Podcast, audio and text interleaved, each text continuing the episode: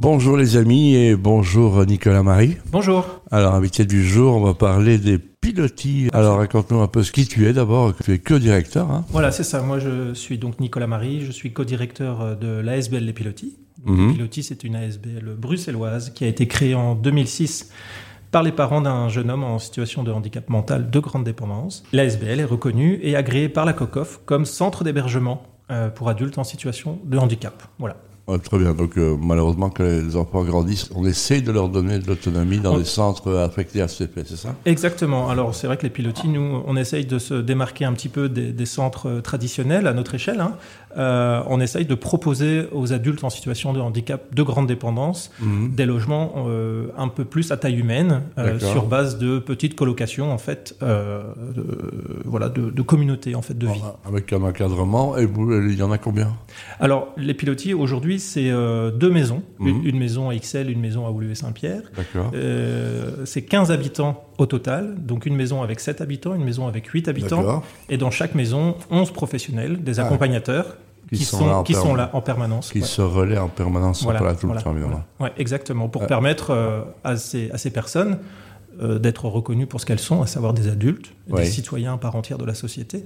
Et donc notre mission, c'est vraiment de les accompagner au quotidien dans tous les actes euh, de la vie quotidienne. Voilà, avec euh, tout ça, avec leur relation avec les, les- les parents, mais effectivement, c'est parfois très très lourd hein, pour de- d'avoir. Oui, des- c'est sûr. Et puis, il faut savoir qu'il y a quand même une double problématique euh, à Bruxelles, en Belgique aussi. Il y a un problème de manque de place, que Oui. ce soit en centre d'hébergement comme en lieu d'activité de jour. Mhm. Mais il y a aussi, euh, ça c'est surtout ce qu'on défend nous, un manque de diversité d'offres. Euh, il faut savoir que, voilà, en, en- en Belgique, plus on est en situation de handicap, plus on est lourdement handicapé, euh, moins on a de solutions euh, adaptées à nos besoins. Donc en fait, finalement, du fait du manque de place et du fait de ce manque de, diversité, les familles et les personnes en situation de handicap sont parfois contraints euh, d'aller dans des endroits qui ne leur correspondent pas, qui ne correspondent pas à leurs besoins ni à leur envie. Voilà. Donc il y a, nous, les il y a une question d'argent, j'imagine aussi. Alors bien sûr, il y a une question de moyens. Euh, nous, étant donné qu'on est agréé comme centre d'hébergement, euh, les habitants chez nous ne payent pas plus cher qu'un centre d'hébergement traditionnel. Mais du fait euh, de petites communautés, de plusieurs petites communautés, et du fait aussi d'un accompagnement renforcé par rapport à ce que la COCOF subsidie, ben, c'est vrai que nous, au, au Pilotis, on a un gap financier tous les ans à combler. Euh, et ça, malheureusement, c'est quelque chose qui nous colle un petit peu à la peau. Donc, c'est un bénéfice pour les habitants, le fait de vivre en petite communauté, le fait d'avoir un accompagnement renforcé. C'est pas un luxe, c'est un besoin. On répond à un besoin vraiment existant. Euh, mais finalement, les promesses politiques sur lesquelles les pilotis se sont construits, il y a maintenant une dizaine d'années, quand la Belgique a été condamnée et quand Bruxelles a sorti le décret inclusion, les promesses qui ont été faites à ce moment-là par les mandataires politiques, dix ans après, on, peut, on constate qu'elles ne sont pas tenues, étant Ah donné bah que voilà, on le- se rappelle dans la campagne électorale, messieurs, voilà, Voilà, signal exactement. vous êtes envoyé. à un an, À un an, à un des, an des élections. élections. Des centres euh, qui marchent bien, mais il faut des sous. Voilà, Ouais. alors c'est vrai que pédagogiquement, après 10 ans de fonctionnement, c'est une véritable réussite. Euh, nous, on le voit, des, des personnes, des adultes qui sont arrivés vers 18, entre 18 et 30 ans pour la plupart.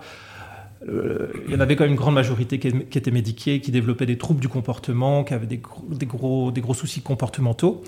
On se rend compte que finalement, en leur offrant un lieu de vie adapté, un lieu de vie qui correspond à leurs besoins, dans lequel ils se sentent bien, Ça s'améliore. eh ben oui, ça s'améliore clairement. Aujourd'hui, on a quasiment plus personne qui ne prend de médicaments. C'est vrai? Euh, ah oui, oui, clairement. On a des gens qui sont arrivés au pilotis, qui ne nous regardaient pas dans les yeux, qui étaient vraiment dans leur bulle et qui maintenant s'ouvrent, prennent des initiatives. Et ça, pour des personnes, par exemple, euh, qui relèvent de traits autistiques, bah, c'est quand même un sacré progrès, quoi.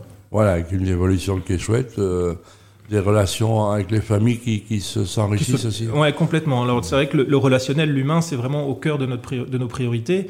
Le fait déjà de fonctionner sur base de, de, de communautés, euh, de colocation, ça permet d'une part de créer et de renforcer les liens entre habitants, euh, mais ça permet également de rester ouvert euh, sur le reste de la société. Le fait de ne pas être un gros centre, mais euh, de proposer deux maisons incluses dans les quartiers bruxellois, ça permet, si l'on le souhaite, euh, d'être pleinement euh, intégré à la vie de quartier, de rencontrer ses voisins, de rencontrer ses commerçants.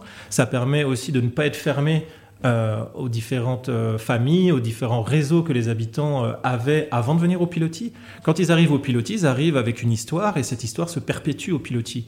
L'histoire ne repart pas de zéro quand l'habitant vient vivre au pilotis. On a parlé de famille, mais on peut parler des frères et sœurs aussi. Complètement. La fratrie a aussi Ouais. toute sa place. C'est vrai que c'est une question qui se pose pour les parents. Qu'est-ce que mon enfant qui, sera qui est devenu adulte va devenir quand moi je ne serai plus là. C'est une question angoissante qu'ont la majorité des parents. Mm-hmm. Euh, évidemment, les enfants souffrant de, de parfois de handicap, relativement lourd. Alors, qu'est-ce qui se passe le samedi 7 octobre Alors, le 7 octobre, on organise une grande soirée-concert euh, avec deux chanteurs exceptionnels. Lisa, une chanteuse talentueuse bruxelloise euh, qu'on connaît bien, qui a des influences un petit peu de euh, portugaise, sud-américaine. C'est à la fois mélodieux, mélancolique, c'est vraiment entraînant, c'est super. Le sodade, comme on dit. Oui, voilà. Mais, mais, ça reste magnifique pour ceux qui ont Oui, oui, oui, c'est vraiment, c'est envoûtant. Voilà. Et puis, Et puis ensuite, on a Saul, donc L'arbre qui couvre le plus, évidemment, c'est pas un arbre il y a une Borinage, garçon fantastique qui fait 3,22 m, mais qui a des qualités de cœur exceptionnelles. Il est super sensible, super, super attachant, super sympa.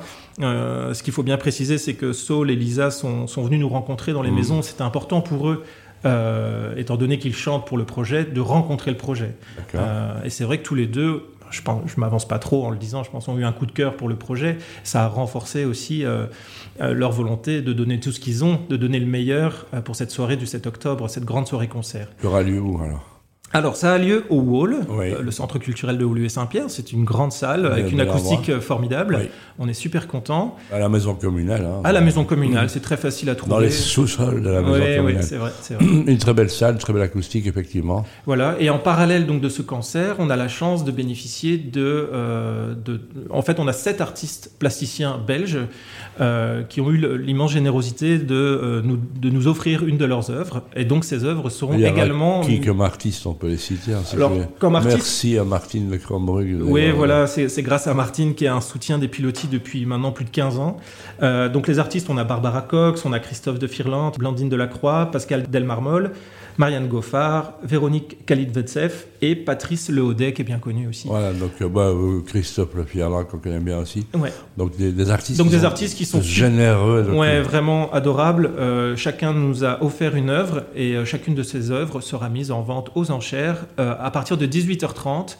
Euh, au hall, donc dans le hall d'accueil, il y aura un petit lieu d'exposition où il y aura une petite coupette euh, offerte. Waouh C'est une coupette. et, je veux dire, euh, et on réserve ça où alors Alors sur le site des pilotis, trois fois W, lespilotis.be tout simplement, tout attaché. Merci Nicolas pour tout ce que fait pour tous ces gens. Un grand merci à vous et n'hésitez pas à venir nombreux, ça va vraiment être une soirée très très chouette, ça va être super. Samedi 7 octobre. Voilà.